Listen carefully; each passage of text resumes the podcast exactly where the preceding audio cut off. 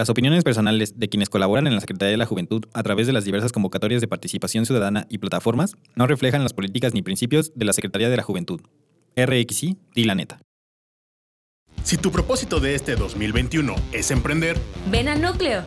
El primer coworking público y gratuito de Querétaro y del país. Aquí recibirás el acompañamiento que requieres para desarrollar tus proyectos e ideas. Ven y forma parte de mi espacio núcleo. Para más información, entra en www.cjuve.querétaro.gov.mx. Querétaro, Orgullo de México, Poder Ejecutivo del Estado de Querétaro. Este programa es público y queda prohibido su uso con fines partidistas o de promoción personal. Transmitiendo desde el núcleo. Ya llega. Inexpertos por el mundo. Con Jair Hernández. Empezamos. Bienvenidos a Inexpertos por el Mundo, el podcast donde semana con semana me estarán escuchando a mí, Jair Hernández, y a un invitado o a varios invitados hablando, cotorreando, echando el desmadre y platicando. Pues sean bienvenidos al programa del día de hoy. Y pues vamos a comenzar. Eh, estoy muy emocionado. ¿Por qué? Porque hace ratito se acaba de estrenar el primer episodio ya con una un- con en video con este un invitado que se llama Miguel Castañón, pero el chiste también es que estoy muy emocionado por los invitados que tengo el día de hoy. Eh, sin más preámbulos, voy a dejar que ellos se presenten. Eh, hola Jair, gracias por invitarnos. También estamos muy emocionados de estar aquí. Eh, mi nombre es Pablo, soy ecuatoriano y el día de hoy vinimos a hablar un poco sobre lo que es viajar como mochilero, eh, lo que es recorrer el continente con bajo presupuesto. Acá también estoy con mi compañera de viaje, que se presente. Hola, pues muchas gracias por invitarme. Mi nombre es Cindy Velázquez y pues estoy emocionada de... Es la primera vez que estoy en un podcast, entonces... Nada, todo, todo va a fluir chido. Pues la verdad estoy muy emocionado porque, eh, pues ya lo dijeron, tú eres de Ecuador y tú eres de México. México. O Yo sea, soy pero. mexicana. Ok, pero ¿de qué estado? Yo soy de Tamaulipas, Matamoros, Ok, Tamaulipas. Matamoros, Tamaulipas. Y los dos, este, cu- ¿cuánto tiempo llevan viajando en, de mochilazo? Pues viajamos dos años.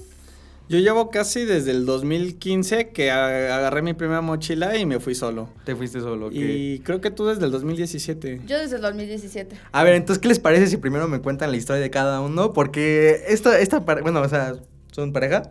Sí, Sí. Entonces, esto tiene una historia interesante, pero quiero que primero tocar el tema del mochilazo. O sea, eh, el concepto del mochilazo es irte de viaje con poco presupuesto y pues este agarró pues la fama de nada más irte con una mochila y sin tanto equi- equipaje y pues a recorrer el mundo, ¿no? Entonces, pues este, Pablo, cuéntame tu historia de cuándo fue que decidiste me voy. Va, mira, antes de, de mi primer mochilazo, que fue desde Quito, Ecuador hasta Brasil, Ajá. eh, hay un antecedente que me, me detona y me, me da ganas de hacer este viaje. Y es que antes de ese año, eh, yo me fui de intercambio a Estados Unidos y me puse a chambear para sacar dinero. Y chambeé, y chambeé, y chambeé, y literalmente trabajaba de 9 de la mañana hasta casi 2 de la mañana del día siguiente. Ok. O sea, demasiado, demasiado. Entonces me empecé a tener mucho dinero, mucho dinero, pero literalmente no tenía tiempo ni para desayunar. Mm. Entonces llegué a un punto de burnout que ya literalmente no aguantaba nada. Literalmente renuncié y ahí fue como mi primer incentivo a viajar. Dije, bueno, pues me voy a gozar todo lo que todo el esfuerzo que he hecho. Agarré mi mochila, me fui para Chicago solo y pues estuvo súper padre. Fui a un hostel, conocí un montón de gente y como que me gustó. Al siguiente año, pues dije, no manches, está padre la experiencia. Y dije, ahora me voy a aventar el pinche viaje. Y literalmente hice un ma- O sea, me imprimí un montón de hojas, empecé a- en la pared a colocarlas y tenía un mapa de Latinoamérica, pero gigante, como dos metros. Agarré una. Una, ¿cómo le dicen? Piola, un- una lana, una... Un hilo. Un hilo, un hilo. y empecé a trazar una ruta y dije, órale, en seis meses me voy. Empecé a ahorrar un poquito de dinero y llegó el día, también le- obviamente le inventé a mis compas porque también a mí también me daba miedo. Y le dije, vamos, vamos a Brasil, vamos a ver qué pedo, o sea, sí se debe poder llegar, ¿no? Y entre más se acercaba el día del viaje, como en todo viaje van fallando, no, no, ya no puedo ir, no, el Sí, los, los desertores. Ándale, los desertores. Y el día del viaje literalmente ya no había nadie. Bueno, pero ahí tienes que contar lo de tu familia, que también obviamente para todos no es Sí, no claro. es normal, ¿no? Y les da miedo y hubo mucho rollo ahí. Ah, sí, también, sí, obviamente todos me decían, no, ¿por qué? ¿Te van a matar? Eh, ¿Qué vas a hacer? ¿No vas a llegar? Y la verdad, incluso yo también decía, no manches, que sí está muy lejos. o sea, realmente el ves... rebelde. Ándale, ves el mapa y es literalmente ir de océano a océano. Y... O sea, pero esto lo hiciste. ¿Tú dónde estabas cuando empezaste a tra- a trazar tu ruta? ¿En Estados Unidos? No, yo estaba en Ecuador, estaba en Quito. Ah, ok. y Ya había regresado. Sí, la Ajá. ruta era ir Ecuador, Perú, eh, Bolivia, Chile, Argentina, Uruguay, Brasil, eh, ir a Paraguay, regresar a Brasil y de Brasil ya regresarme a Ecuador. Entonces sí era muy ambicioso, la verdad, para hacer primera vez. O sea, uno dice, no, pues vete a Perú, suave, y luego vas. Pero no sé, o sea, no sé realmente por qué lo hice, pero la verdad es que lo tracé y aunque el día del día que me fui, la neta, me subí al camión porque quería adelantar lo más que podía hasta Perú, porque ya conocía todo Perú.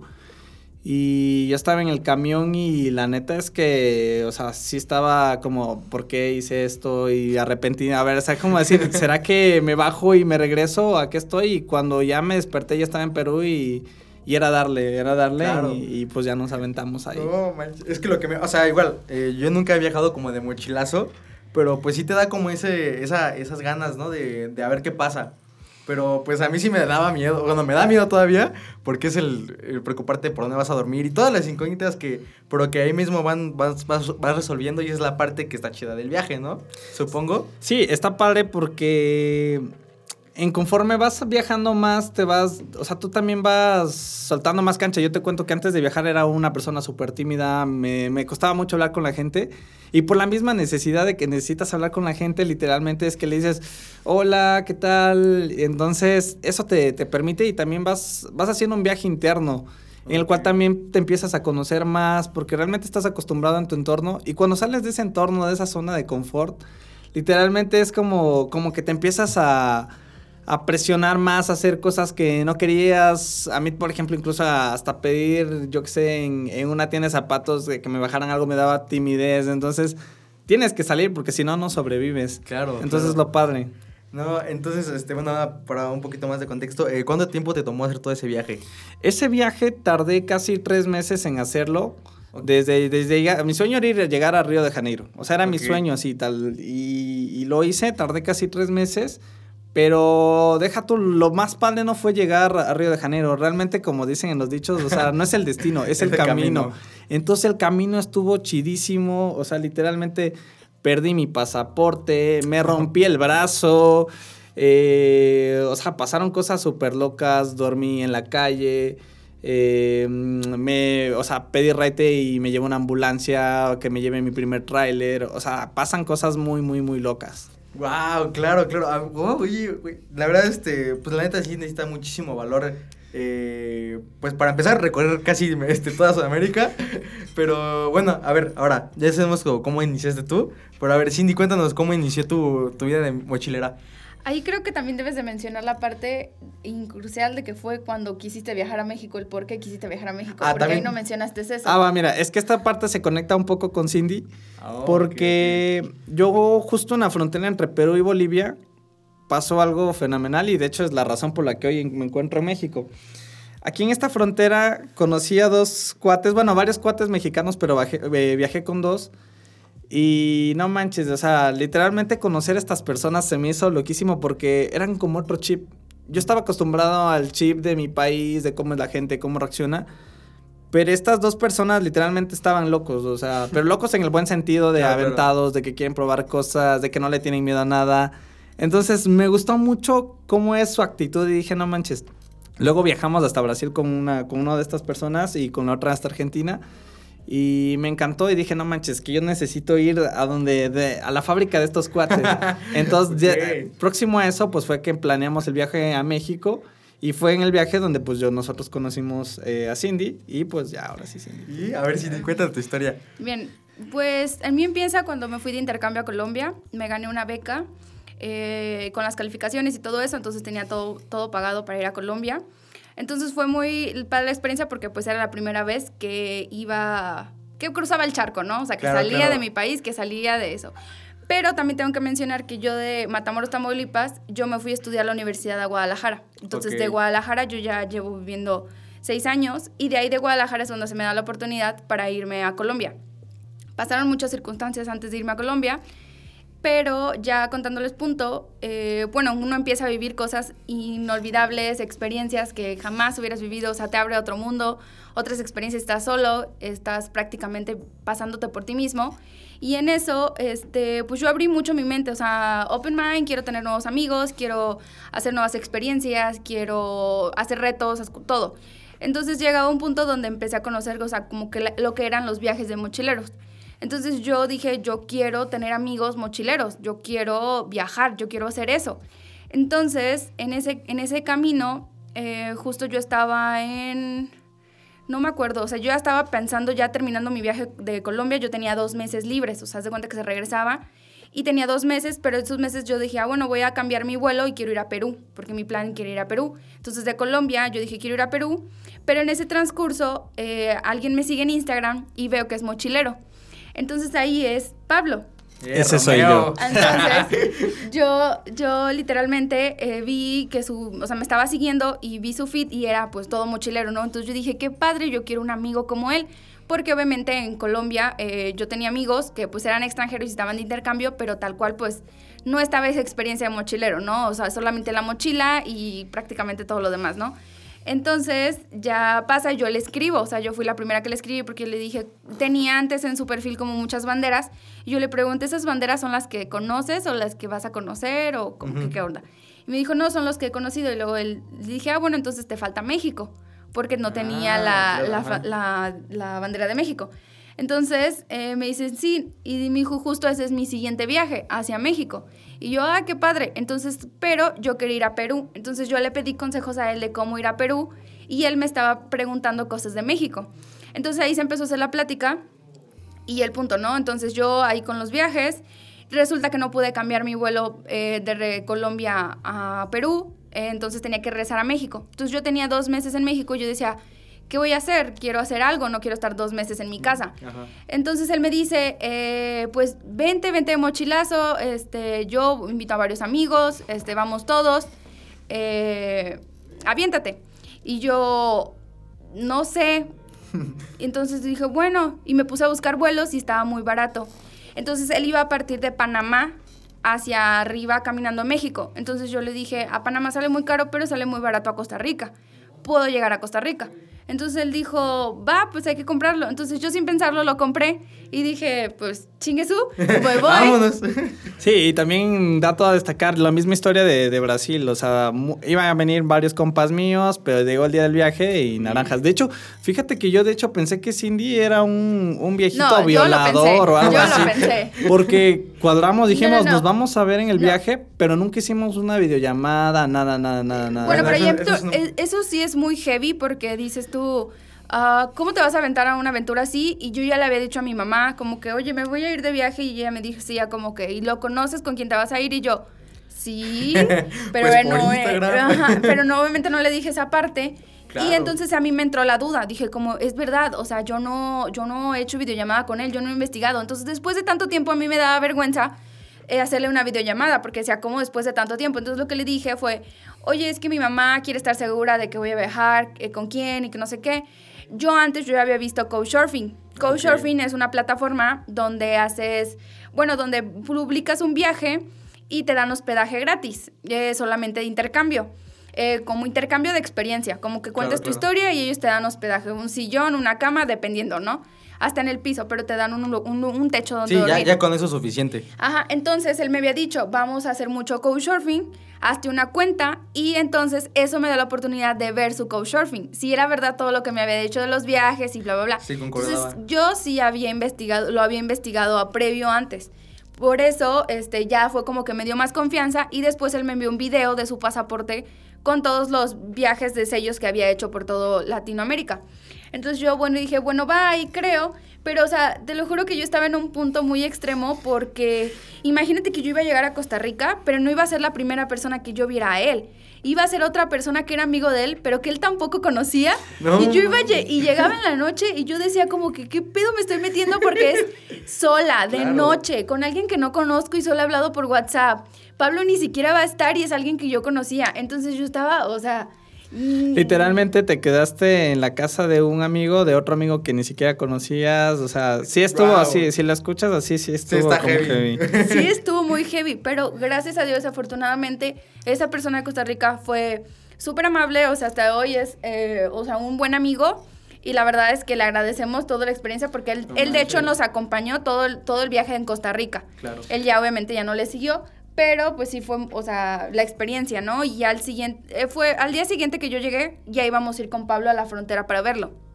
Ahí fue donde apenas nos íbamos a conocer. Ah, o sea, bueno, entonces todo inicia por, por Instagram, San Instagram. Eh, wow, o sea, a mí lo que me choca mucho es como, bueno, lo que me impresiona es que el hecho de que tú te fuiste a, primero a Costa Rica, pero pues a conocerlo, pero lo conociste ya cuando te ibas a ir de Costa Rica a la frontera. O sea, eso es, eso no es, no es de cualquier cosa, ¿eh? Sí, y no, ¿sabes lo que estuvo súper loco? Y también por lo que yo dije, wow, Cindy me sorprendió mucho porque el primer día que nos vimos, tuvimos que dormir en una carpa en la playa. Entonces, justo nos quedamos en una de las zonas más tropicales de Costa Rica, donde siempre, siempre llueve. Y haz de cuenta que, ok, chido, en la misma carpa nos quedamos los tres. eh, Cindy, eh, mi amigo, el que era amigo de desconocido y que ya era amigo. Y en esa noche, literalmente pegó una tormenta brutal, brutal, brutal, que a las 2 de la mañana, en medio de la nada en la playa, o sea, no había nada cerca para irse a un hotel, nada, literalmente era en medio de la selva. ok. Se inundó la carpa y a las 2 de la mañana tuvimos que salir de ahí. No había, obviamente, como te digo, es en medio de la selva, no hay linternas, no hay luz, nada. Y no salimos y ni siquiera podíamos ver. Caminamos a ciegas y encontramos, no sé por qué había ahí un bote. Un bote en medio de, de- la tierra, así. Como un bote donde, una cubierta donde había un bote. Como una bodega. Y nos dormimos en el bote. Y yo dije, wow, o sea, cuando ya me desperté al siguiente día y todos así, nos levantamos en el bote, así como, wow. O sea, me sorprendió Cinti y dije, wow, si esta chava viene y aguanta esto, no manches, o sea, qué buena actitud. ¿Por qué no cualquier mujer eh, se avienta una Exacto. aventura como esas?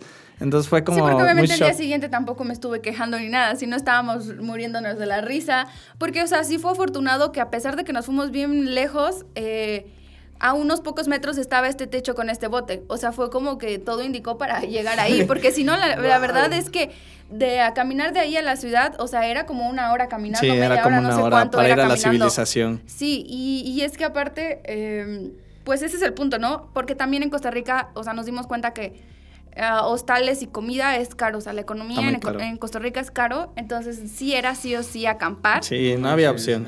no había opción, y... Pero la verdad es que eso, o sea, sí fue una experiencia muy... Sí, muy estuvo padre. Y para ser la primera, la neta es que como que... Lo bueno es como que te da un buen inicio. Como decirte, ok, Sí, pero aquí cabe, acá acaba de recalcar que ni uno de los dos teníamos la intención de ser pareja ni de nada. O sea, en- nada más eran amigos. No. Éramos Nah, amigos amiguis. porque él tenía novia y Ah, yo ok. y yo tenía había terminado relaciones y yo estaba en un mood en el que yo solamente quería viajar y experimentar. De hecho, eso fue lo que a mí me dio confianza. Como yo vi que él tenía novia, dije, "Ay, qué chido." Así no va a tirarme el pedo y él está en su rollo, o sea, yo disfrutando y conociendo. Más confianza, sí. Más confianza, a mí me daba eso confianza porque dije, pues aquí no va a haber ni pedo ni, ni que me sienta incómoda. Claro. Entonces, por eso también fue que me animé porque él tenía novia. Eh, porque obviamente yo no soy de las personas que pues va a andar ahí buscando y ni siquiera era mi tipo. Entonces era como que pues nada más amigo. Y, y así fue como transcurrió el viaje. De ahí... Experiencias padres eh, y también consejo para la audiencia cuando no tengan dónde quedarse. Eh, también fue la primera vez que lo experimentó Cindy, pero cuando a veces no tienes dónde quedarte, una buena opción siempre puede ser ir a la estación de bomberos. Si tú vas y pides ayuda, si no sabes dónde quedarte, si tú vas a la estación de bomberos, hay lugares donde tienen colchonetas y te pueden recibir sin problema. Yo lo he hecho en varios países y de hecho con Cindy lo hicimos con el cuerpo de bomberos en Costa Rica. Y muy buena onda, nos recibieron los bomberos. De hecho, hasta hicieron una cena súper gigante. Sí, para Ah, nosotros apoyamos. Son muy buena onda, muy buena onda. Y de hecho hasta nos hicimos amigos de ahí, de, de las, de los mismos bomberos que también les gustaba viajar y nos seguían. Hasta la fecha hasta tenemos a uno en Facebook que nos saluda y todo. Pero, o sea, sí fue muy padre porque nos invitaron a la comida. Hasta casi casi nos querían dar comida para llevar. Sí, y nos iban a dar un muy buena recorrido onda, y muy todo. buena onda la gente. Yo creo que también un punto importante cuando viajas así, eh, o sea, de mochilero es la gente que conoces, ¿no? O sea, bueno, ya ustedes son experiencia viva de esto de que tienen amigos, yo creo que por todo Sudamérica. Sí. Este, ustedes se conocieron ahí, eh, pero pues ay, me impresiona mucho que es por el viaje, ¿no? O sea, más por el instinto de a ver qué pasa y vamos a conocer todo lo que puede llevar, o sea, eso de que dormieron, o sea, amanecieron en un barco todo en un barco abandonado, en el medio de la selva. Eh, después de ahí, esto fue Costa Rica, ¿no? Después de ahí, ¿dónde fueron ustedes? Ya empezaron a viajar juntos, ¿no? Me imagino. Claro, sí. Pues en ese lado ya luego fuimos a Nicaragua, y se me hace, yo creo, el país más barato que hemos conocido hasta el día de hoy. O sea, te lo juro. Haz de cuenta que un paquete de galletas así súper gigante, no manches, valía como, en pesos son como 10 pesos, pero una cosa gigantísima. Fue un país de los más baratos y, también la gente muy, muy buena onda, muy buena onda. Sí, la verdad es que ya de ahí para adelante en todo Centroamérica, la verdad es que no tuvimos la necesidad de, de acampar más que una vez en el, en El Salvador, en Coatepeque. Pero eh, es porque los hostales son muy baratos. Entonces sí nos íbamos a hostales y eran 5, 10 dólares máximo. Entonces eso fue lo padre de Centroamérica, que no tuvimos que volver a exponernos como en Costa Rica en acampar. Pero la verdad que pues no nos daba miedo el hecho de hacerlo. De ahí fue cuando, pues de ahí de, de Nicaragua, pues también hicimos amigos, conocidos, y tenemos a Tito. Y pues de ahí... Saludos, Tito. Saludos, Tito. No te conozco, pero saludos. Y, y- y de ahí fue, que fue? De ahí íbamos a Honduras. Sí, eh, igual también cosas que nosotros hacíamos mientras viajábamos, haz de cuenta que yo mandé a sublimar unas pulseritas para irlas vendiendo en el viaje, entonces también en Costa Rica las vendíamos de repente a un dólar y también hay una experiencia muy Eran padre. 500 colones. Sí, algo así como 500 colones que era como un dólar, ¿no? Sí, era como... trabajar mientras. Anda, sí, a producir un poquito. Y lo que nos dimos cuenta, pues obviamente que se puede generar dinero. De hecho, puedes generar mucho dinero en poco tiempo en la calle. En la- hay gente en la calle, la gente no sabe, pero la gente que trabaja en la calle tiene mucho dinero. Eh, teníamos un amigo que también hacía cuadros y no manches, o sea, en dos horas se hacía una la nota. Y también hubo una experiencia muy padre que vivimos en El Salvador, que pues nosotros a veces nos daba pues miedo como como vender, a veces éramos medios como como que nos daba miedo es la primera, éramos Ah, claro. tímidos y Pero pues, lo intentábamos. O sea, sí intentamos tanto en Costa Rica como en Nicaragua y El Salvador vender las pulseras. sí, y tú Y no, no porque nos faltara el dinero, porque teníamos un- nuestro guardado, pero también es para vivir la experiencia y porque eso te ayuda a ser amigos y a conocer a la gente. Sí, claro, a ser más Y- extrovertido. Y Sí, entonces toda la gente que iba y decía, ay, ¿de dónde son? ¿Y, y por qué? Y bla, bla, bla. Y así nos hicimos amigos y nos siguieron personas en Instagram y estuvimos en el viaje. Qué chido. Iban Sí. siguiendo el viaje. haces muchos amigos. Ajá, porque Sí. nosotros íbamos como publicando lo que nos pasaba en Instagram. Entonces de ahí fue que hicimos amigos, pero aquí hay un punto importante de contar de Nicaragua a Honduras, porque nosotros queríamos ir a Honduras porque queríamos ir a una isla. Pero la verdad es que no habíamos dimensionado que Honduras es un país, o sea, sí, a pesar de que es chiquito, o sea, sí es muy grande, o sea, las distancias son largas. Entonces era eso o, o qué pasaba, ¿no? Nosotros teníamos la... Entonces llegamos a la frontera y nos estábamos, buscando ride, o sea, quién nos, quién nos llevara a dedo pero nadie nos paraba, nadie nos paraba, nadie nos paraba y este después ya empezó, empezó a ser tarde y decían que en Honduras era peligroso, que no podíamos estar después de, tanta, de tales horas a- así en la, en la carretera ni nada porque pues sí era peligroso. Y también de decir que la ruta, por ejemplo, no estaba programada para que pase por El Salvador, porque allá se supone que existe una banda que se llama Los Maras Salvatrucha y que supuestamente son los más salvajes. Entonces, cuando nosotros tratamos la ruta, nosotros evitamos El Salvador. El Salvador no estaba en nuestra ruta. Así de, vamos por acá. Sí, no estaba en nuestra ruta porque nos decían muchísimo que nos iban a matar, que nos iban a secuestrar, que nos iban a hacer un montón de cosas. Entonces, pero ya habían muchas, o sea, muchas personas que nos atraían el hecho de ir a El Salvador. O sea, cuando estábamos en Couchsurfing, eran como, como tres este, salvadoreños que nos decían, si se viene a El Salvador, nosotros lo recibimos. Y así muchas personas que decían, no, no es peligroso, o sea, hay que nada más andar con cuidado. Entonces, con tal de que todo, no- todo nos cruzaba, y el día que nos paró, nos paró un tráiler. Y él iba a cruzar El Salvador, porque de hecho de ir para El Salvador a Guatemala, las personas no se pasan por Honduras por el hecho de que es más largo. Entonces, por El Salvador es más rápido cortar camino. Entonces me decía, pero yo voy a El Salvador.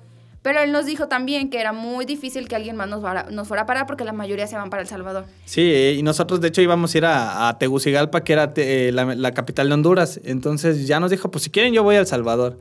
Y ahí fue como chin, le pensamos y, Y dijimos, ya chingue su. Pues va. Sí, también. Esto ya fue nada más ustedes dos juntos. O sea, Sí. Ok. No mames, qué huevos. Sí, no, y deja, estuvo muy, muy Déjate heavy. cuéntala después de lo que pasó Ok, pero no lo cuentes tan malo, porque, o sea, yo no, en ese tiempo no, yo no lo vi así, pero ahorita que me, que lo, siempre que lo recapitulamos dijimos, no manches, sí estuvo muy, muy peligroso. Ok, Entonces- es que también eso, eso es otra cosa, o sea, el, pues, lo que te expones, porque obviamente Ándale. no estás en tu, eh, pues, en tu país, estás en otro país, eres un extranjero, eh, no a, a fin de cuentas no sabes qué, a lo mejor la estás cagando, pero tú ni sabes qué estás haciendo, o sea, Ándale. entonces, Sí, haz de cuenta que nos vamos con este tráiler No, y yo este tráiler... que contar esa historia porque pero déjame aquí yo la, es ya, la na- na- involucrada. nada más voy a dar mi, mi Un punto de cómo, cómo llegó y, y cómo acabó esto y luego tú das tu versión. Entonces, él llega el tráiler, nos para súper chido el tráiler y, y al final ya estaba llegando la noche, ya pasamos al Salvador, hicimos papeles y se estaciona en estos lugares donde se estacionan los trailers y duermen y comen. Sí, Él nos dijo que, o sea, iba, nosotros queríamos llegar al lago Coatepec. Entonces él, nos recomendaba ir ahí y nos dijo, solamente que yo en la noche hago parada en donde, pues, donde se estacionan los traileros, ¿no? Donde Descanso y paso al siguiente día. Y paso al siguiente día. Entonces me dijo que si no había problema. Dijimos, sí, no hay problema. Nosotros acampamos detrás del tráiler, o sea, para poder dormir en algún lugar. Íbamos a abrir la carpa en la parte de atrás del tráiler, en donde está el container. ah, ok, ya claro. Ahí vamos a dormir nosotros. Pero eh, le empiezan a... Él, la verdad es que el trailero fue súper amable desde el primer comienzo, o sea, nos, nos estaba onda. contando, muy buena onda. Y entonces este se eh, Pablo se empieza a emocionar muchísimo.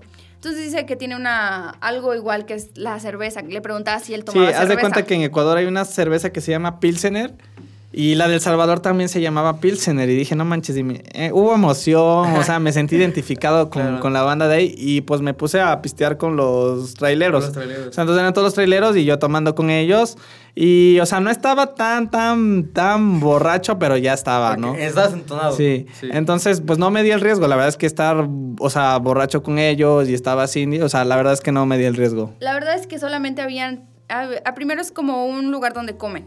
Y habían tres mujeres. De esas tres mujeres, pues todavía yo me sentía segura porque había más y yo me hice amiga de ellas y estuve platicando con ellas como para evitar el miedo. Entonces, eh, pero llega un punto donde se tienen que ir. Claro. Entonces yo voy a Pablo tomando y yo le digo, ya, o sea, párale, eh, párale y párale. Entonces, él seguía y él seguía y yo pues yo digo como que, no, pues que Dios me cuide, la neta. Entonces, después de eso llegó un punto donde ya no había nadie, solo quedaba la señora, una señora, y eran puros traileros, o sea, era demasiados. Entonces, él me dice, de repente yo estaba dentro de la cocina, eh, donde estaba con la muchacha, y que ya se estaba, se estaba despidiendo de mí, y de repente llega Pablo y llega bien asustado, y diciéndome, es que me ofrecieron coca. Y estaba Puta, asustado. Pablo es de las personas que, o sea, en su, era la primera vez que alguien le ofrecía. Estaba Era la primera vez que veía Era el, el polvo blanco. Era asustado y yo me estaba muriendo la risa porque estaba pedo y estaba asustado. Entonces fue súper chistoso. Pero yo me empecé a enojar. Y yo Sí, le claro. dije, sí, yo le dije, ya, en serio, ya. Le dije, vámonos ya a dormir. Entonces, eh, él se va y dice, pues sí, pero quiero ir al baño. Y yo, no, no me vas a dejar aquí sola. Claro, claro. Entonces me voy atrás de él y él estaba cayéndose de borracho porque él estaba así. No Estaba- callándome, estaba mareado, Estabas pero... mareado, esta- o sea, no podías ni siquiera ir recto, o sea, te estabas muriendo. Mira, pero también cabe recalcar que no es que te portaste así de buena onda. No, Yo, ella pues, me estaba obviamente alumbrando no. con una linterna y luego me la apagaba y me la prendía, apagaba y me la prendía y estaba cagando de la risa, ¿no? Ok, Entonces, ok, ok. Se la tenía que regresar. Sí, claro. Entonces, eh, después nos dice el trailero, duérmanse en la cabina, duérmanse en la cabina. Entonces nosotros como, ¿seguro? ¿Y usted dónde va a dormir? No, yo me duermo con mi primo, porque tenía un primo ahí. Ah, ok, va. Entonces nos, nos, deja- nos dejó dormir en su cabina y pues bien padre, ¿no? Pues ahí ya se había una camita, ¿no? Y de eso, este, lo miedo fue que a las 3 de la mañana tocan bien feo la cabina y, y era el señor, pero ya estaba bien borracho. Entonces a mí me da un chingo de miedo y fue como que, qué miedo. Ajá. Eh, espero y nunca escuche este podcast él, porque la verdad no va a saber de eso que dio mucho miedo. porque al día siguiente obviamente estaba como si nada el señor. Claro. Pero, o sea, sí tengo que contar porque él se sube y me dice, no, es que me voy a dormir aquí. Y era como que, mm, ok, entonces se sentó en un... Pero dijo, no, aquí me quedo en la parte frontal los Ajá, de del- sillas. De las sillas. Pero en eso yo, o sea, ya intentando dormir, yo estaba de frente y Pablo estaba como de, de lado, de detrás de mí. Entonces, yo veo, o sea, yo siento en la madrugada, yo ya no podía dormir tranquila. Siento que se quedaba viendo. Entonces yo me levanté con, la, con el miedo de, de, me está viendo. Entonces a mí me dio un chingo de miedo y le dije, quiero dormir aquí. Y le, yo le dije, o sea, pero el hecho de para quitarnos y que él se duerma. Sí. Y si así iba a venir, le dije, Pablo, le, Pablo, levántate porque se va a dormir aquí el señor. Ah, no, no, no, no, no. Ustedes quédense ahí. Viejo. Entonces se quería venir acá y fue como que. mm, entonces Pablo me dice, si quieres, pásate para, para Ajá. atrás. Entonces, eh, ahí fue también algo chistoso porque me dice, si quieres te abrazo para que piense que somos pareja y no pase nada. Ay, y yo así como Bien que... ay, caballeroso. Oye, te Sí. estaba protegiendo, pero. Sí, y entonces ya pues pasa eso, ya me voy yo para atrás y ya me sentí más segura. Y ya el vato se quedó dormido y el día siguiente ya nada más como que pidió disculpas porque estaba borracho y no sé qué. Y ya, pues siguió todo lo demás tranquilo. Afortunadamente no pasó ya mayores. lo más no peligroso nada. que Eso fue lo más peligroso que vivimos. Eh, sí, eso fue lo más peligroso. Pero se puede evitar, se puede evitar. Sí, claro, obviamente, o sea. Sí, sí, no se ponen borrachos con traileros y hay una mujer, Sí, ¿verdad? ok. Mira, o sea, es que no, fue algo muy heavy. Fue algo que a lo mejor lo, lo ves ahorita, es como, ay, cabrón, o sea, Sí. así estuvieron. Así lo vi. Exacto. Entonces, pues, este, pero bueno, lo bueno es que están aquí. Eh, después, ¿Eso pasó en El Salvador? Sí. Sí. Ok, y después del Salvador fueron a... Ya fuimos a Guatemala y ya de Guatemala ya nos fuimos a, A Belice. a- a Belice y de Belice a México. Ok. Y, ya te- y está... Pero cuenta lo del Salvador, antes de que ya cuando llegamos al lago fue el lugar donde acampamos. Ok. Es un lugar súper bonito y pero Pablo cuando o sea tuvimos que acampar porque ahí en el Coatepeque sí era caro dormir, entonces dijimos no pues mejor acampamos. Pero a la mañana siguiente pues es que estás como uh, es un volcán y se hace el lago, entonces a la mañana siguiente pues es súper bonito ver el lago, el amanecer y todo. Pablo tomó una foto y es inocente porque, o sea, sí dormimos en la casa de acampar, pero nosotros, o sea, siempre fue con las distancias, o sea, nunca hubo nada más y ya teníamos la confianza y no había ese como inconveniente. O sea, sabíamos qué rollo.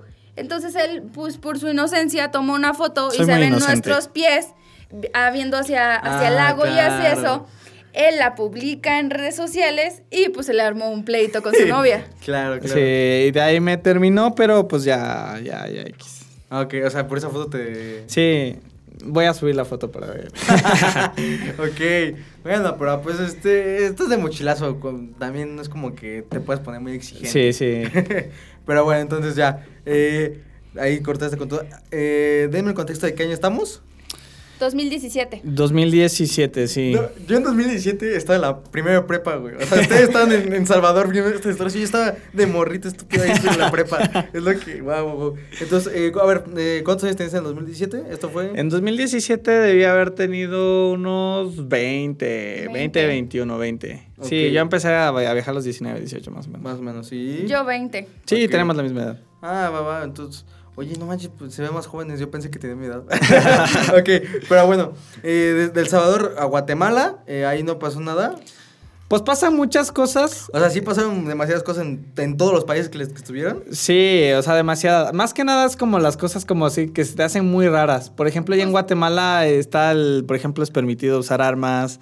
O sea, se madre, ve- o sea, normal, así. un- Así, por ejemplo, o sea, en el, en el letrero de McDonald's dice como se puede usar armas a partir de las 4 se puede llevar portar armas. Ay, está ves- como medio tú ves creepy. en una taquería y, o sea, hay una persona que está cuidando los tacos y tiene un rifle. O sea, sí, por si alguien A quiere mí me daba a- miedo. Y haz de cuenta que también a mí, como que la gente me hacía dar miedo. O sea, yo me querían a un, a un camión y obviamente veían que no- con las mochilosas, con las mochilotas que no éramos de aquí.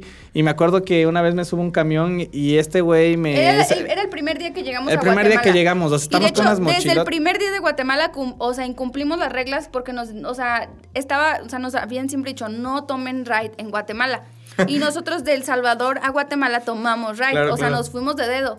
Y la, esa persona fue la que era... Sí, esta persona, mira, de- ya no se dedicaba, pero se dedicó en algún punto a ser como traficante de droga. O sea, estaba como joven. Pero él, según nos dice, ya había estado rehabilitado. Ya lo habían, ya lo habían deportado de todo, de todo chido. No estaba trasladando drogas ahí, nada de eso. Ajá, pero todo el camino pues estuvimos platicando Sí, con él. nos- nos y nos dejó cosas. en Guatemala, ¿no? Ajá. Y ya de Guatemala nosotros tomamos un bus.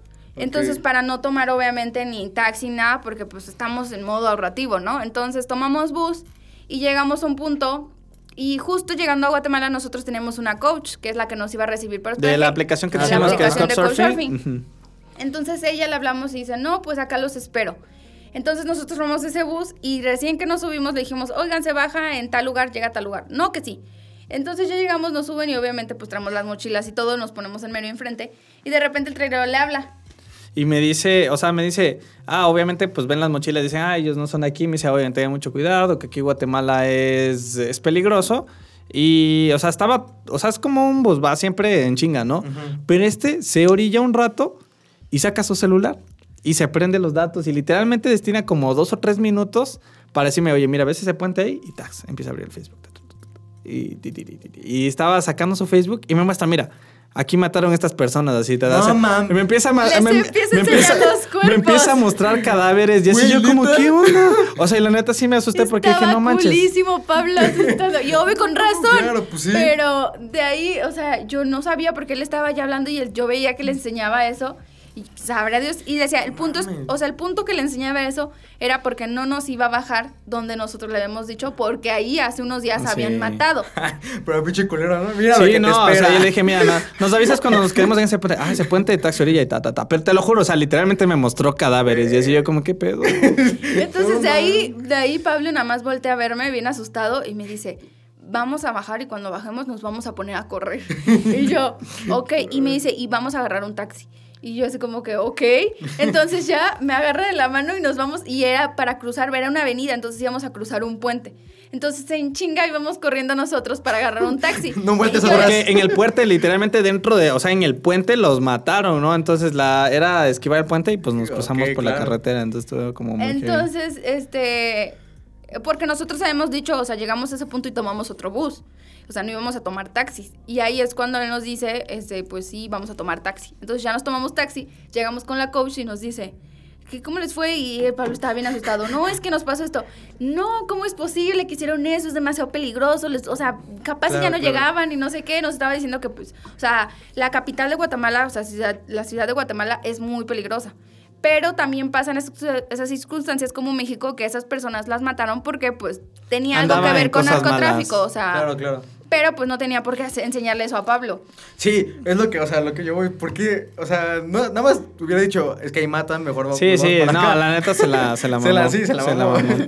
Guau, güey. Y Entonces esto, a ver, Belice, estás en Guatemala. Sí, Estamos de- en Guatemala. De ahí, este, ahí eh, podemos decir que ahí es cuando empieza a florecer algo. Este, porque mm, pues tenemos nuestra coach, que es la Chapinita, nosotros le decimos Chapinita, la queremos un montón. Saludos. Hasta Saludos, la fecha, Chapinita. Chapinita. la queremos un montón y ella, pues, este, y también ahí tenía un roomie y entonces nos invitaban, no, que aquí, este... Ella era, es, ella mm, era competidora en algo de motos y pues viajaba mucho a toda Latinoamérica. Entonces, Claro, haz de cuenta que ella como a cualquier país que iba se traía un, un licor. Entonces no, nos metimos una super peda del Sí, siglo y de- ya. Era muy buena onda. Saludos, Chapina, todos. te queremos. No, ma, qué chido, qué chido. Sí, y de ahí nos fuimos al lago, al lago Atitlán, queremos conocer el lago Atitlán, que es el lago de los volcanes y que es como Está muy bonito ese Es lago. el más bonito, o sea, súper lindo. Y de ahí ya empezamos a, a conocer la ciudad. También nos topamos con unos chicos que hasta la fecha, o sea, súper buena onda. No teníamos dónde dormir, o sea, llegamos al lago Atitlán, no teníamos dónde dormir Eso y está estábamos padre. buscando. Pero, o sea, resultó que ese lugar, pues, es caro para hospedarte. Claro. Eh, justo eso porque, pues, es muy turístico. Y justo en lo que íbamos caminando, o sea, Pablo iba como medio, o sea, ya enfadado, como que, ay, ¿qué vamos a hacer? Es que el peso de la mochila también de repente con el son, o sea, sí me a veces te estresa y estuvo súper raro porque es de cuenta que estábamos caminando buscando un hostel o donde acampar y unos, unos güeyes que estaban en un restaurante de esos que te dicen, eh, ven, el menú del día, eso, nos preguntan, eh, ¿de dónde son? Y nos empiezan a hacer la conversa y nos terminamos quedando con ellos. Estuvo súper raro. Random. Nos dieron hospedaje, fueron súper lindos, nos llevaron de peda. O sea, no, hombre, o sea, fueron sup- o sea, fueron como nuestros ángeles ahí porque, o sea, no sabíamos ni qué íbamos a hacer. Muy buena onda, salvadoreños, eh, Y saludos eran Carlos. y- salvadoreños. Ah, sí, claro. y Jader, son muy buena onda, muy buena onda. Ah, saludos. O sea, sí, la verdad es que creo que las personas más lindas que conocimos, o sea, de- Son del Salvador. Son del Salvador. Son muy buena onda. La neta es que se llevan súper bien. Son gente muy amable. A mí me quedan muy bien los salvadoreños. Sí, o sea, nos salvaron y la verdad es que la o sea, de hecho hasta duramos más tiempo ahí en el lago Atitlán que en cualquier otro lugar de días. Sí, era como Claro. plan de, no, pues nos quedamos aquí, conocemos y nos vemos el día siguiente. Y tuvimos como una semana, yo creo. Ahí. Sí, estuvimos Ah, como una claro, o semana. sea, ahí sí se dieron su, su tiempo de vamos a... a- Sí, ahora está- sí que a está muy chido. Y eso aquí. porque la Chapinita iba a ir a Lagotitlán, nos iba a ir a ver. Entonces Ah, claro. la esperamos también y a- de hecho con ella acampamos ahí al lado del lago y todo. Entonces ahí fue cuando de unas de esas, de esas este, fiestas que salimos con los chicos, ahí ya como que Pablo, o sea, como que a lo mejor eso fue como que lo, lo incitó a como a estarme ahí, porque yo siento que también, o sea, sobrios no, no nos hubiéramos, o sea, porque era, era el punto de que se va a arruinar el viaje, Claro, claro, claro. la amistad, todo eso, entonces nosotros ni uno de los dos queríamos Aparte, eso. pues sí, le das segundas vueltas de que es que si le digo, pues ya estamos en viaje, qué Sí, hueva. obviamente. Ajá, entonces Pero ya después con las copas encima. todo- ya con las copas encima, pues ya fue otro rollo. Y pues ahí ya se fue como quedando la situación. Y luego, Y luego ya pues pues, llegamos a Belice, que es un, es un país que sí me causaba mucha curiosidad. Haz de cuenta que Belice es como las Guyanas en Sudamérica, que no los ven en el mapa, pero no dice qué pedo, qué, qué habrá ¿Qué allá?". ahí? Entonces, estuvo muy chistoso. En resumen, para nosotros, Belice se, se me hizo como un Estados Unidos latino, en el que literalmente, eh, por ejemplo, cuando yo estoy en Ecuador, tú te subes al camión y pues entra un güey a vender chicles y está gritando, y era lo mismo, pero en inglés y todos afroamericanos. Es una ciudad, es una colonia británica, me parece, Ajá. donde un pueblo pesquero, pero pues también cosas así para padres para hacer no habían. Entonces, y también era muy caro. Sí, era muy caro. Sí, Entonces claro. ya nos fuimos a México, entramos por Chetumal y pues era, era, era realmente el sueño llegar a México y para mí fue súper hermoso. Lo, lo crucé la frontera por pie y pues todas estas nuevas experiencias mexicanas para mí, probar mis primeros tacos, Sí. empezar ya a interactuar con gente de Mexa y fue, fue hermoso. Y la verdad, la primera vez que comí tacos, o sea, fue la, yo creo que la peor enchilada de toda mi vida que me pegué.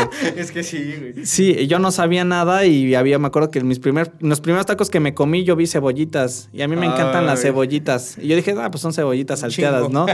Y eran cebollas con habanero, cosa que yo me eché un montón porque pensé que eran normales y me comí mi primer taco y No. la hombre. peor enchilada de toda mi vida de lo que he estado en México ya más Sí, de claro. 7, 8 veces. No manches. A ver, entonces, este, ya, ¿a- ¿en qué año llegaron a México? ¿Sigue 2017? Sí, 2017. Ok, ok. Wow, güey. O sea, es que. Entonces, para esto quiero hacerles unas preguntas rápidas. Va. Va. A ver, bueno, ya me la chingaste, pero era, ¿cómo fue tu primera experiencia de- en, los, en los tacos? Ahora, pues ya que te Va, quemaste. pa- para acabarla, o sea, haz de cuenta que fue algo raro, obviamente porque en todo, en Ahí todos los países con están... unos argentinos.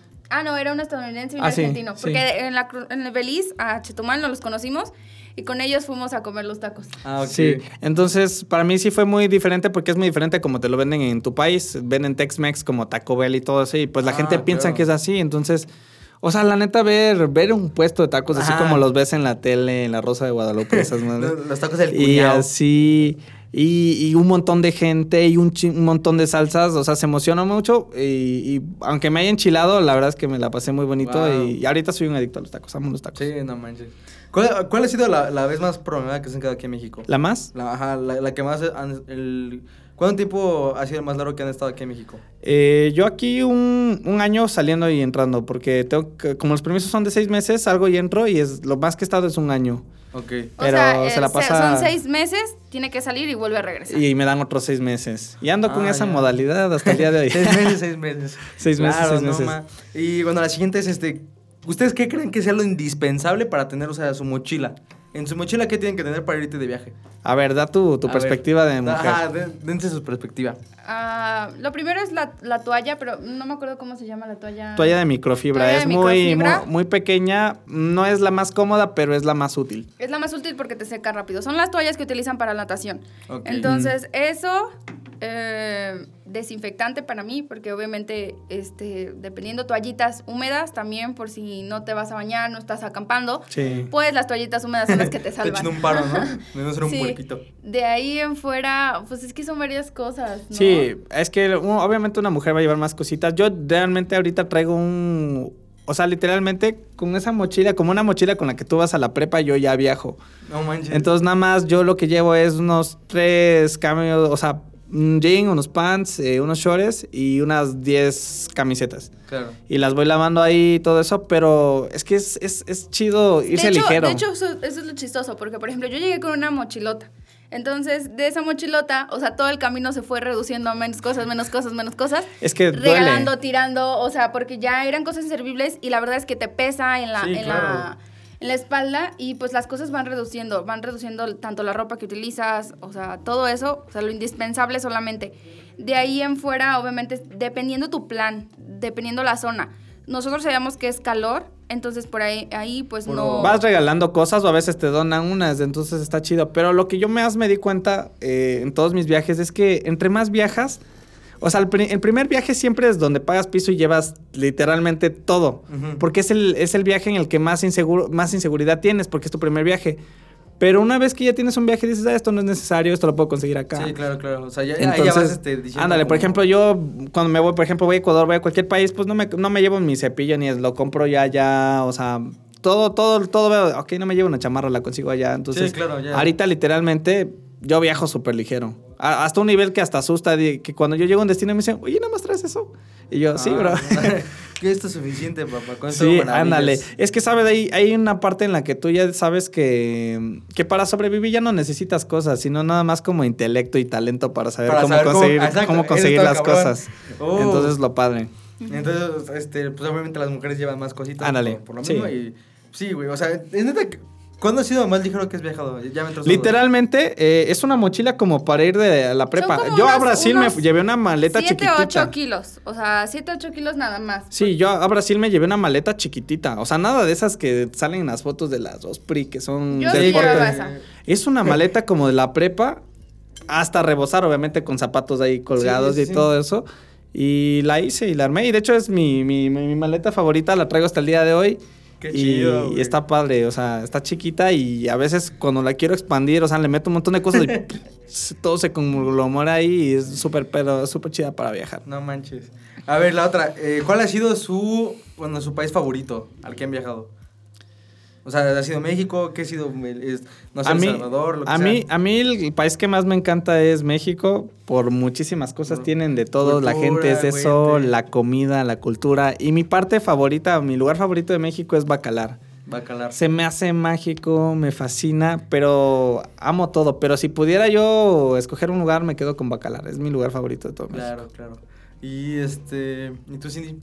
Mm, de país estoy entre Colombia o Ecuador, porque ya conocí Ecuador, entonces, pero todavía no he podido explorarlo tanto. Claro. He tenido muy mala suerte, pero eh, Ecuador me gusta, pero me gusta muchísimo también Guatemala. Eh, en, en sí, mi ciudad favorita es Antigua Guatemala, porque es demasiado Está muy colonial. bonita. Es demasiado colonial y a mí me encanta todo lo tradicional. Entonces, Antigua Guatemala es mi ciudad. Wow, este, o sea, la verdad que, o sea, creo que hasta tú has ido a más lugares en México que yo, güey. este, o sea, todo, su, experiencia por toda Sudamérica y Latinoamérica es increíble. Eh, también, a ver, quiero preguntarles, eh, ¿cómo ha sido el hecho de ganarse la vida estando viajando? Porque ustedes me cuentan que desde 2015, o sea, en sí no tienen como un, este, pues un lugar ya para ech- echar cabeza. Ajá. Ajá, o sea, quiero explicar cómo es, cómo es eso, el, el, pues, el proceso de estar viajando y a la vez trabajando y vivir de eso.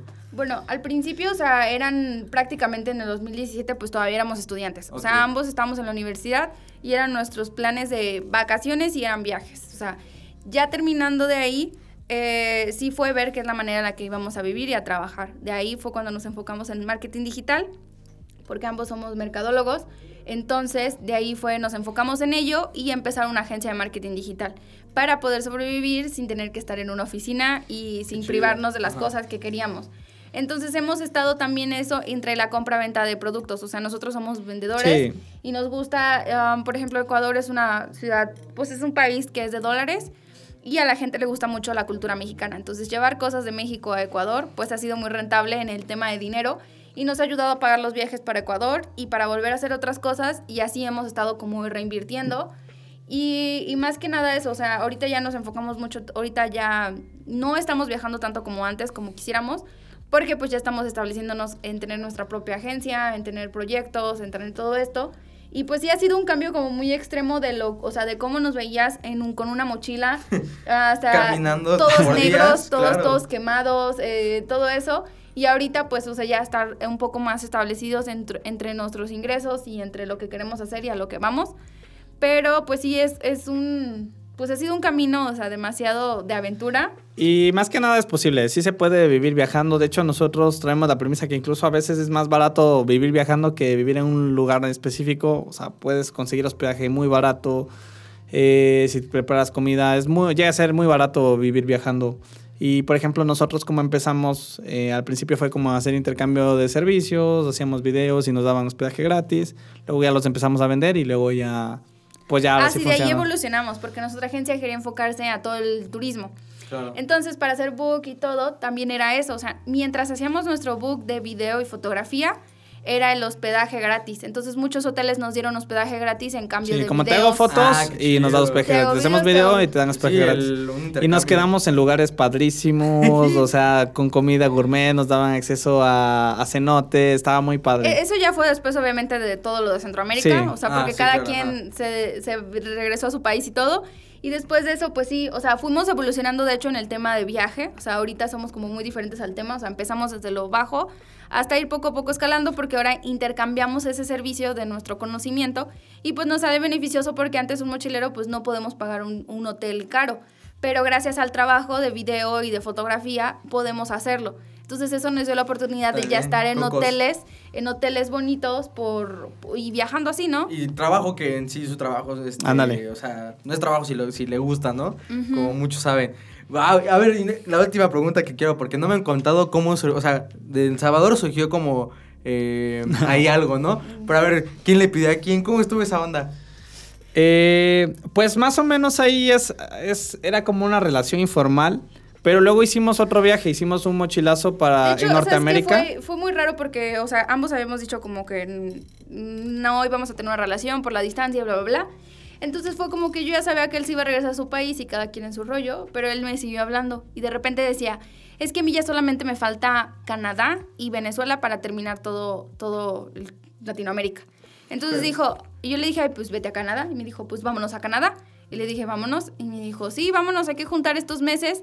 Entonces juntamos como tres meses y nos fuimos en diciembre a Nueva York y nos fuimos a Canadá. Wow. Y fue lo mismo, o sea, vivimos de couchsurfing, o sea, obviamente nos dieron couchsurfing y Airbnb.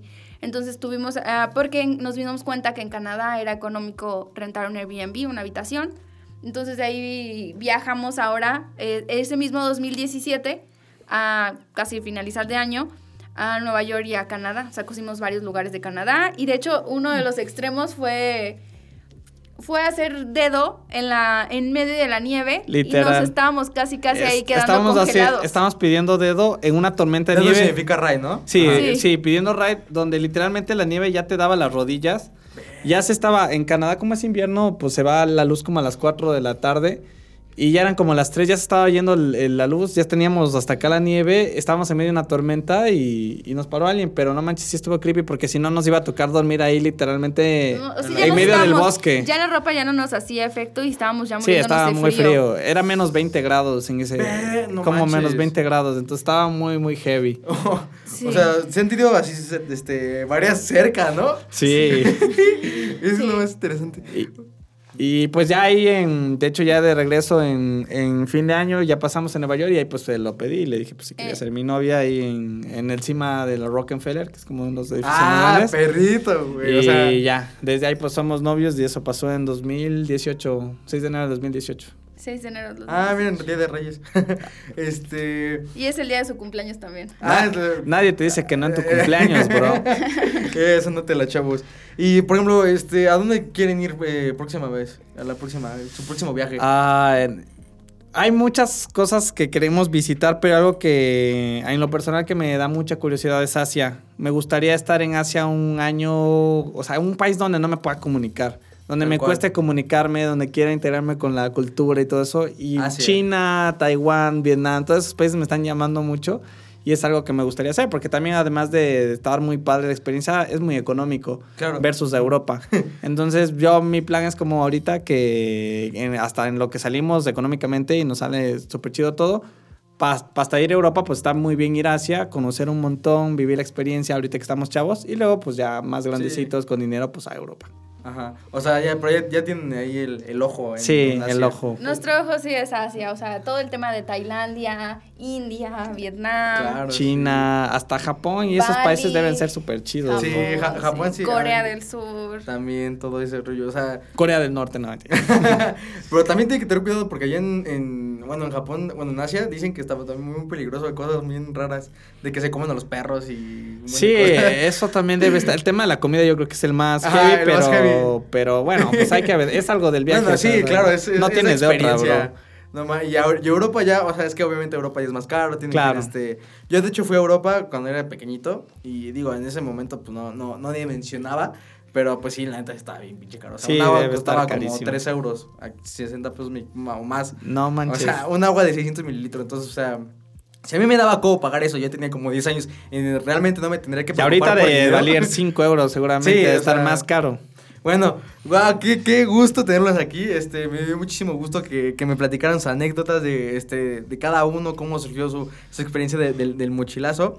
Eh, por último, un, un consejo que le quieran dar a la, a, a la gente que nos está escuchando para si se quieren ir a viajar, no sé, lo que sea. Pues yo en mi trayectoria, atreverse. O sea, Sí. atreverse, quitar el miedo, salir de la zona de confort.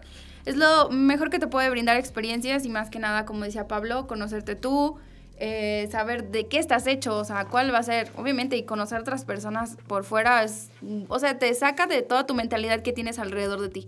O sea, si estás pasando por un momento malo, eh, la verdad es que salirte, o sea, hasta irte a un pueblo mágico, hasta irte a cualquier ciudad aquí de México, o sea, a cualquier ciudad, te puede brindar experiencias. O sea, ahorita hay tours en los que van varias personas. Tú, pues tú pagas aquí parte y te puedes ir solo y en el camino vas conociendo más personas. Entonces, no es necesario que tengas que ir a otro país como nosotros nos hicimos, nos fuimos, si ahorita no hay los ingresos, pero en un lugar cerca de México en la que puedas aventarte ese trip, la verdad es que te va a cambiar la manera de ver todo como quieras. Sí, claro, o sea, yo creo que... ah, sí, el primer paso es, es atreverte. Sí, y, y mi consejo sería que si haces un viaje de mochilero, literalmente te avientes un viaje grandísimo, un viaje que sea épico, no vayas por algo corto, porque la primera experiencia es solo una vez. Claro, y yo claro. siento que parte de lo, lo que me explotó el cerebro es que la primera vez me aventé a hacer una locura, pero mega gigante. Entonces, si tú planeas hacer un viaje de mochilero, neta, aviéntate un viaje épico que parezca imposible. Y eso literalmente te va a explotar el cerebro y vas a conseguir la mejor experiencia. Porque hay que experimentar siempre cosas nuevas. Y la gran pregunta aquí es, ¿cuándo hiciste algo? ¿Cuándo fue la última vez que hiciste algo por primera vez? Ah, cabrón. Eh, oye, frase del día, ¿eh? Frase del día. Entonces, siempre cuando veas que no has hecho algo nuevo, pues pregúntate eso, ¿cuándo fue la última vez que hice algo por primera vez? Y la primera vez que vayas a hacer eso, neta, o sea, con todo y, y bolas, como dices. Wow, pues bueno, chavos, este, por lástima, si no me quedaría platicando muchísimas horas más con ustedes, pero tenemos que irnos. Eh, pues esto fue el, este, el episodio del día de hoy. Muchísimas gracias de nuevo por A estar ti, aquí. a ti, A ti, a gracias. O sea, la Gracias. verdad nos conocimos por este circunstancias eh, raras, pero pues hemos, hemos aquí, la verdad, eh, desde que los conocí me dio mucho, me daba mucha intriga, eh, o sea, platicar con ustedes. Y la neta, qué bueno que se dio un, un episodio tan informativo y tan chido que, este, bueno, o sea, no sé, ya no va a estar en Querétaro, ¿verdad? Supongo. Sí, no, ahorita vamos para Mérida, pero Bien, igual o sea, ahí estamos. Nah, pero la neta, qué chido, o sea, este, la neta me dio muchísimo gusto conocerlos. Igualmente, gracias por invitarnos Sí, y estuvo invitar. padrísimo. Sí, la neta sí, este, bueno, no sé si quieren saludar a todos sus amigos de Latinoamérica ahora sí. Eh, saludos a todos, a todas A las todos. personas que nos hemos encontrado en nuestros viajes, los queremos mucho y pues Sí, los aquí estamos. estimamos Los estimamos, les quiera- mandamos un abrazote. Sí, como quiera, ahí estamos en redes sociales y sí nos saludamos. Claro, todos. ahí les voy a dejar toda la, toda la descripción porque la neta estos, estos chavos se lo merecen.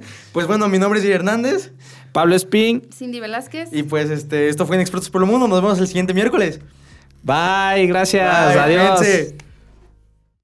Si tu propósito de este 2021 es emprender, ven a Núcleo. El primer coworking público y gratuito de Querétaro y del país. Aquí recibirás el acompañamiento que requieres para desarrollar tus proyectos e ideas. Ven y forma parte de mi espacio núcleo. Para más información, entra en www.cjuve.querétaro.gov.mx. Querétaro, orgullo de México. Poder Ejecutivo del Estado de Querétaro. Este programa es público y queda prohibido su uso con fines partidistas o de promoción personal.